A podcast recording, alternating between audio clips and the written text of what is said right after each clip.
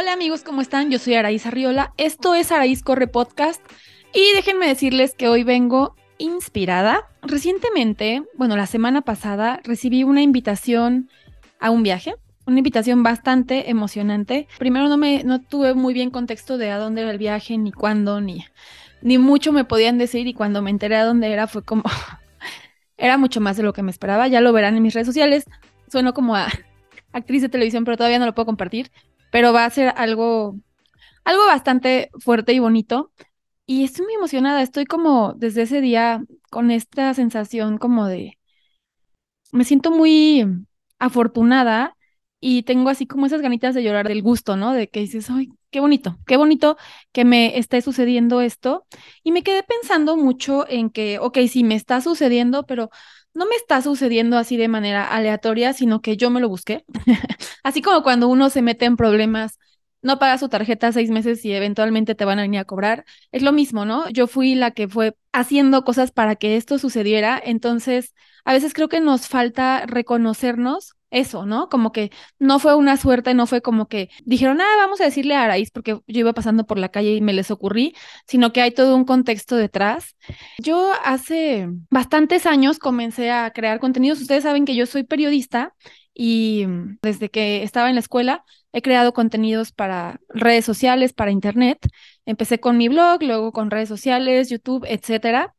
Y siempre lo hice porque pues me salió del alma, o sea, empecé con el blog porque era una tarea y después vi que alguien me leía y tenía retroalimentación y se me hizo muy padre el tema de la comunidad y seguí haciendo cosas y lo he seguido haciendo desde 2009 o 2010 hasta la fecha, que ya es bastante tiempo el que he permanecido haciendo esto, hasta que un día, un mal día, me topé con los haters, que pues es esta gente que de la nada te llega a tirar odio bastante direccionado y bastante con mucho veneno, ¿no? Y sí me tocaron unos haters muy feos que sí, cuando yo era más chica, ahorita ya creo que ya estoy grande, ya he desarrollado una piel bastante gruesa, pero cuando era más chica llegaron en momentos difíciles para mí, como cuando, bueno, tuve cáncer, terminé una relación, eh, me atropellaron, o sea, tuve esos momentos vulnerables y en esos momentos era cuando más llegaban y me tiraban mucho odio en redes sociales y yo sé que puede ser más sencillo para una persona que no viva de internet decirte como,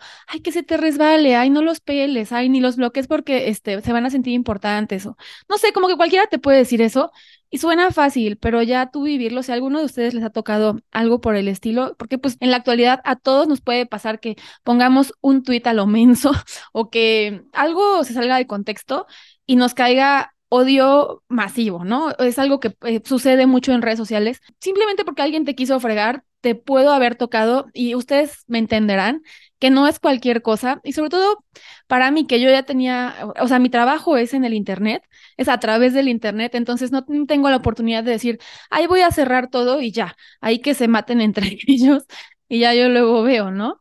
Eh, no, o sea, todo el tiempo tuve que permanecer en el Internet y seguir haciendo mi trabajo mientras recibía golpes. y sí, es algo que por más que sea virtual, te pega físicamente, ¿no?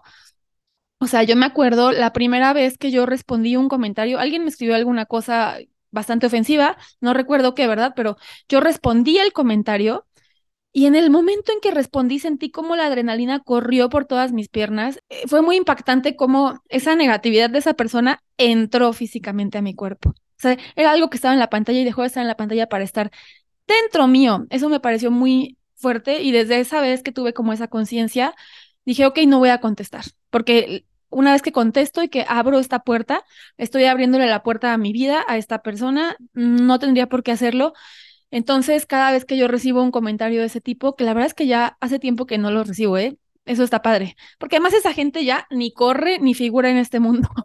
la gente que me tiraba tanto odio por tantos años. Pero bueno, cada vez que yo recibía o recibo algo así, bloqueo. Y yo tengo una lista de bloqueados enorme y estoy muy contenta y orgullosa de eso porque, pues, eso no me hace débil. O sea, yo no tengo que demostrarle fortaleza a nadie haciéndome la la estoica y de que, ay, tírenme piedras y yo aquí voy a estar enfrente recibiéndolas. Cero. O sea, si tú quieres tirar tu basura, si tienes una vida complicada, si no estás a gusto contigo, etcétera, y quieres tirarme a mí tu basura, no te lo voy a permitir. Yo cierro la puerta tú no vas a tener acceso a mí de esa manera, ¿no? O sea, búscale por otro lado, a ver cómo le haces, pero no lo vas a tener tan sencillo para venir a perturbar mi paz. Yo creo que al final del día lo único que uno que tiene que hacer es cuidar su paz, ¿no? A como el lugar, y si eso significa que tienes que bloquear a 200 personas, venga, o sea, si alguien más quiere venir y decirme alguna cosa, la voy a bloquear. Fíjense que ahorita me estoy acordando, una vez, hace tiempo, una chava me mandó un tweet y me dijo, ay, yo soy fulana. No, me mandó un mensaje directo en Twitter. Y fíjate que por muchos años yo te tiré muchísimo odio y, nos burlábamos mucho de ti, no sé qué, pero ahora ya, este, como que se convirtió, ¿no? Ya me arrepentí, la verdad, o sea, lo siento, la regué. Y te vengo a felicitar porque aguantaste muchísimo y no sé cómo, cómo resististe. Y yo así, ¿qué quiere que le diga? No te preocupes, preciosa. O sea, la bloqueé otra vez, no sé, como que era una cuenta aparte que ella tenía, la volví a bloquear y dije, estaba osa. O sea, no, por más que vengas a pedirme disculpas y a felicitarme por haber aguantado, no jodas, o sea, ¿cómo me felicitas por haber aguantado? Ya mejor cállate, ¿no? sí, ya cambiaste y eso, fregón, felicidades por ti, pero no estoy interesada en responderte un comentario nunca en la vida porque en algún momento tuviste la, se te hizo fácil venir y hablarme de esa manera y portarte de esa forma. Y de verdad, yo siempre que alguien me pregunta algo en internet, 99% de las veces contesto lo que me preguntan. No contesto a veces preguntas que son demasiado complejas de contestar, casi casi que generarían honorarios, o las que son demasiado obvias, ¿no? Como que si lees la foto ahí dice. Pero de ahí en fuera yo contesto todo, soy amable, no me muevo violentamente en el Internet, entonces esta violencia no tendría por qué llegar a mí, no estoy dispuesta a recibirla. Pero bueno, con los años he aprendido a tomar estas agresiones de otras formas. La verdad no ha sido sencillo. Y cuando estuve en esos momentos que emocionalmente pues estaba mal, ni siquiera me alcanzaba a dar cuenta de que pues podía haber pedido ayuda, ¿no? O sea, porque le dices a un amigo y sí, todo el mundo te dice lo mismo, ay, no, este, no les hagas caso, es por envidia, que se te resbale. Y es lo mejor que te pueden decir y se los agradezco mucho, pero pues ya que llegas con un terapeuta, por ejemplo, te da herramientas mucho más útiles para que tú vayas sorteando esto, porque además, pues siempre va a ser parte de mi trabajo, ¿no?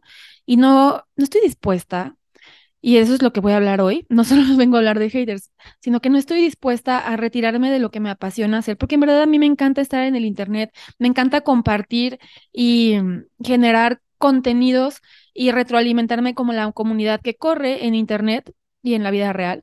Pero no estoy dispuesta a salirme de ahí solo porque hay personas a las que no les gusta lo que yo hago o no les caigo bien.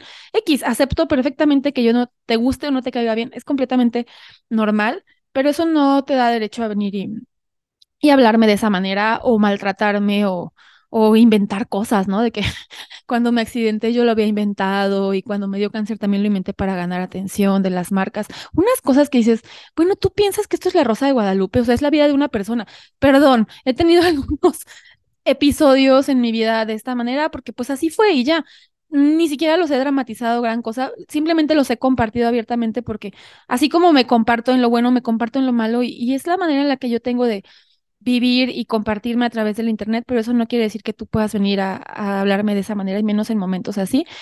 Em, entendí también que esa gente que no le caes bien en el Internet, ni siquiera es tu público. Lo más sano que esa gente podría hacer si tuviera educación emocional es dejarte de seguir. O sea, yo de repente veo una persona hay un chico que se llama Diego Dreyfus, que a mí su contenido me parece insoportable verlo. Veo que mucha gente lo comparte y cuando veo un video de él digo, Dios mío, esta persona me cae mal, la manera en la que le habla a la gente la siento muy agresiva, muy, no sé, no me gusta lo que él hace, no lo sigo y ya. Y si me sale publicidad de sus cursos, le pongo que no me vuelva a salir y eso es todo, pero no voy a su canal a decirle que es un imbécil.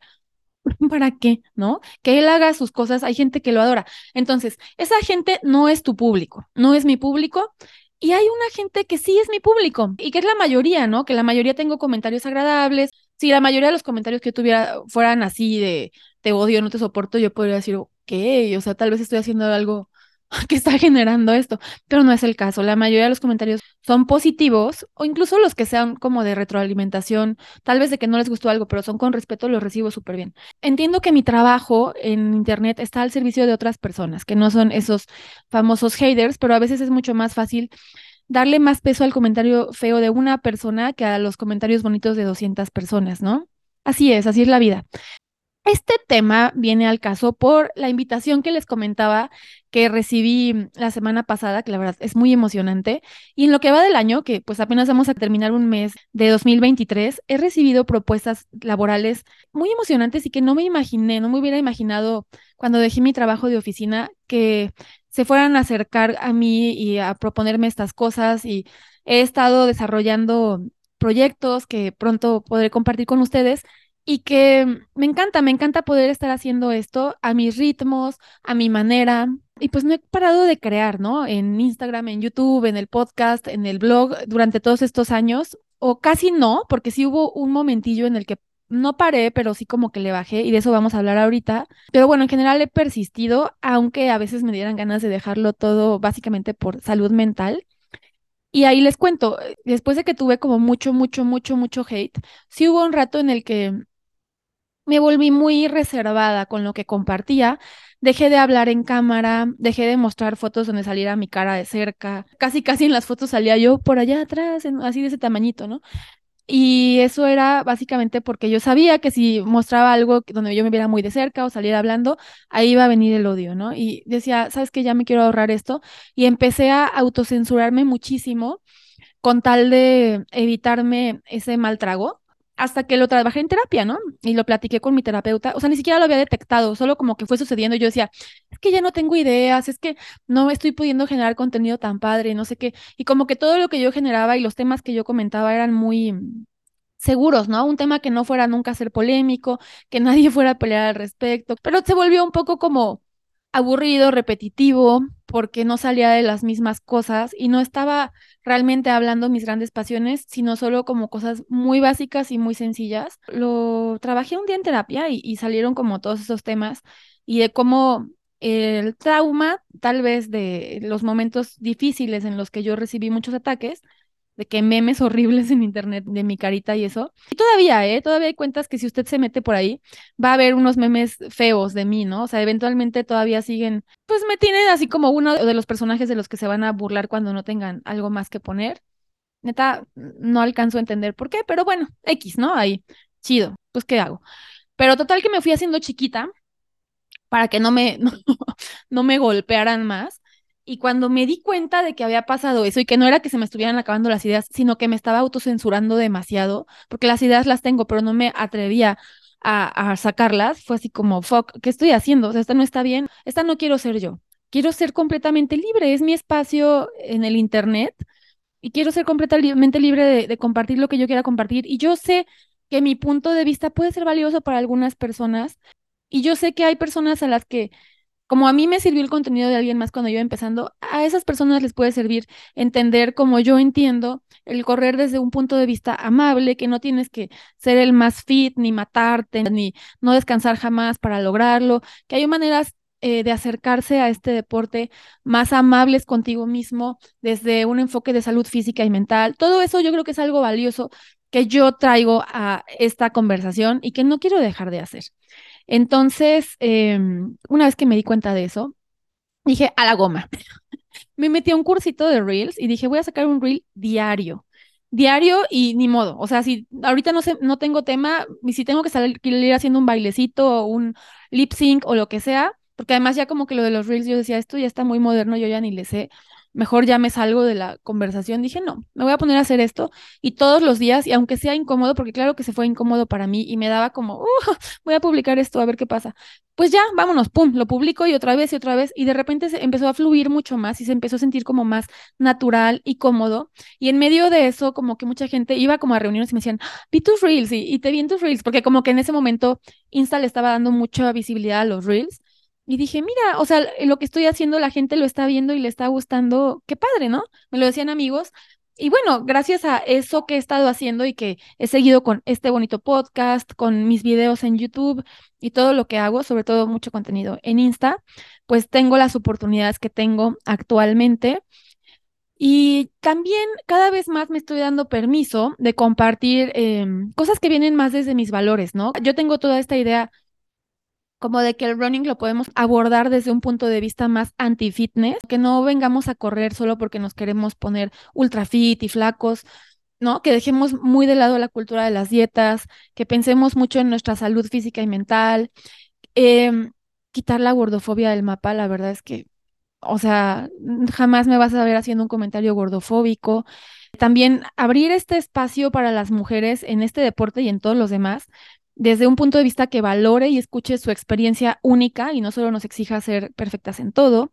Respeto total por la comunidad LGBT, los animales, ustedes saben que soy vegana, por las personas menos privilegiadas, ¿no? Que no haya clasismo acá. O sea, yo entiendo que el correr puede de pronto volverse exclusivo y excluyente, pero yo quisiera quitarle eso lo más que se pueda y que se sienta el correr como que puede ser para cualquier persona, etcétera. Todos estos temas que a mí me mueven y en los que siempre he creído, pero que no decía por ahorrarme el debate, pues ahora ya me vale. La verdad es que esta soy yo y que lo tome quien le haga clic y quien no, pues que siga adelante, no pasa nada.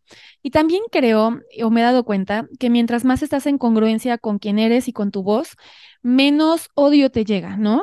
Pero que pues de vez en cuando sí me llega todavía, digo, es parte del Internet, algún comentario violento que no me esperaba, porque la verdad, em, mi vida la he, o sea, mi, la gente que es más cercana a mí y todo mi, mi mundo pues no es violento, ¿no? Lo ha hecho como en un entorno de, de mucho respeto y amor, es como yo trato con las personas cercanas a mí y me tratan.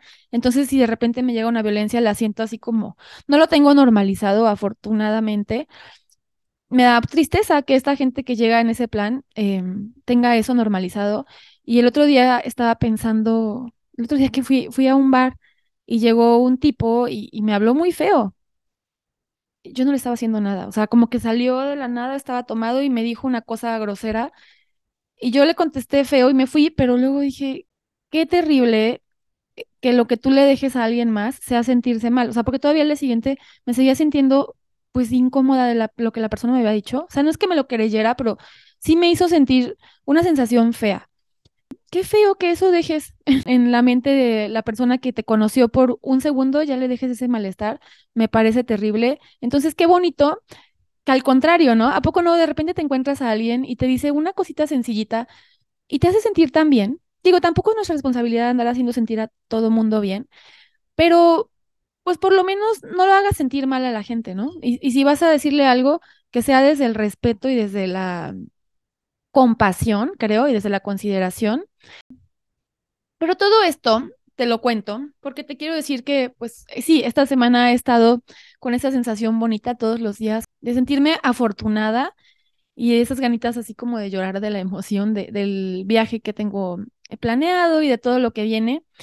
Y que me consideren para estas cosas, creo que no fue algo aleatorio, tiene que ver con todo lo que he venido haciendo y que no me di por vencida, ¿sabes? Un día decidí, ok, voy a seguir y luego voy a seguir y si me tiran odio, voy a seguir, como dijo la sonza aquella, y si de repente ya me hice chiquita, pues me vuelvo a ser grande, no pasa nada.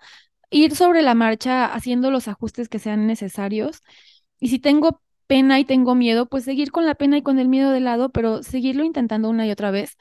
Y yo te invito a hacerlo en lo que sea que aplique en tu vida, ya sea en el deporte. Yo sé que el correr a veces a muchas personas nos puede parecer intimidante, ¿no? La comunidad corredora, todo el mundo rompiendo récords y usando tenis super pro puede ser así como, yo no soy corredor porque no he corrido maratón o no sé, ese tipo de cosas de hacerse chiquito.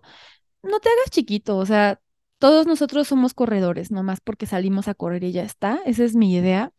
Y todos somos igual de válidos, respetables, admirables yo sé que de pronto en este podcast invito a gente que ha hecho cosas que yo quisiera hacer, ¿no? Porque digo, ah, ¿cómo le hizo? Quiero platicar y preguntarle. Esa es la realidad. El otro día alguien vino y me dijo, ¿por qué no invitas a alguien lento o alguien? Y dije, ah, pues, pues sí, tal vez, tal vez sí lo hago muy desde el punto de vista de cómo le hizo esta persona para llegar a donde yo quisiera llegar. Bueno, pero no nada más esas personas son admirables. Yo creo que todos, eh, con lo que hacemos, con integrar el deporte en nuestras vidas, a pesar de todo lo demás, ya somos ejemplares y admirables y estamos haciendo contracultura en un país como este, ¿no? En el que 70, 80% de las personas pues son sedentarias, eh, tienen problemas de salud derivados de, de todo este tema como de peso, de síndrome metabólico, etcétera. Entonces, Sé que no está de fácil para todo el mundo, pero hacer algo por nuestra salud, a pesar de todo, creo que es algo distinto y que aunque sea en tu edificio, en tu colonia, en tu calle, a alguien puedes inspirar, aunque no le digas nada, simplemente viéndote que te levantaste en la mañana y saliste, puedes decir como, ay, mira esa muchacha loca, voy a yo también intentarlo, ¿no? Y no pasa nada. Entonces, te invito a hacer esto, a no desistir y a que si no se te dan las cosas a la primera o a la segunda o a la tercera, y si le buscas por aquí, por allá y como que no está saliendo, pero tú sabes que ahí es lo tuyo, permanezcas. O sea, solo resiste un poco más. Es como en un maratón. O sea, sí vas a sentirte medio raro ya en el kilómetro 28 y vas a decir, ay, Dios mío, ¿por qué estoy aquí? Pero eventualmente va a pasar esa sensación y vas a llegar a la meta y lo vas a lograr. Entonces, igual con otras cosas de tu vida. Y si tú sabes que esto es lo que más te enciende, ya sea correr o cualquier otro tema, yo creo que en lo que más te enciende y te emociona y te prende los ojitos cuando platicas de eso, es en lo que más le puedes aportar al mundo. Y yo creo que si te aferras a eso, la vida te va a premiar de maneras como muy hermosas y muy inesperadas. Y no fue, no fue fácil para mí, tampoco fue así como que, ay, qué suertuda, ¿no?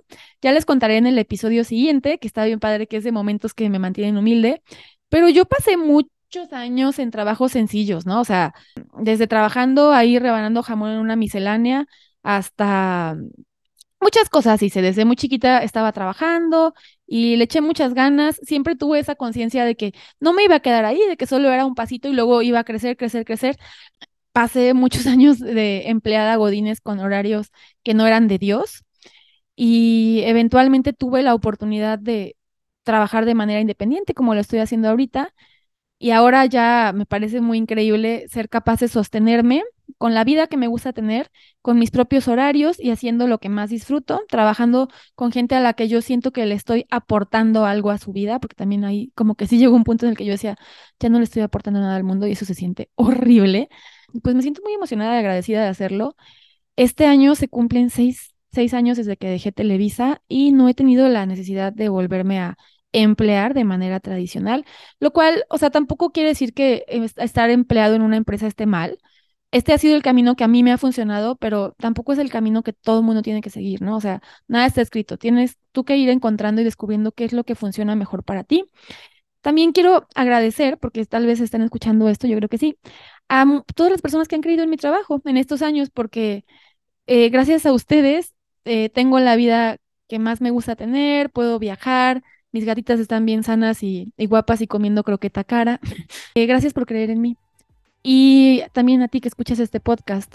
Y entonces, eh, para terminar, no importa si se trata de correr o de tu emprendimiento o lo que sea que te mueva, vale la pena apostarle todo. Yo te lo garantizo. Yo fui esa persona con muchas ganas y mucho miedo que decidió dar el salto y valió 100% la pena. Te mando un abrazo, suscríbete, dale me gusta eh, comparte este episodio con quien crees que le puede ayudar a inspirarse y nos escuchamos muy pronto. Bye.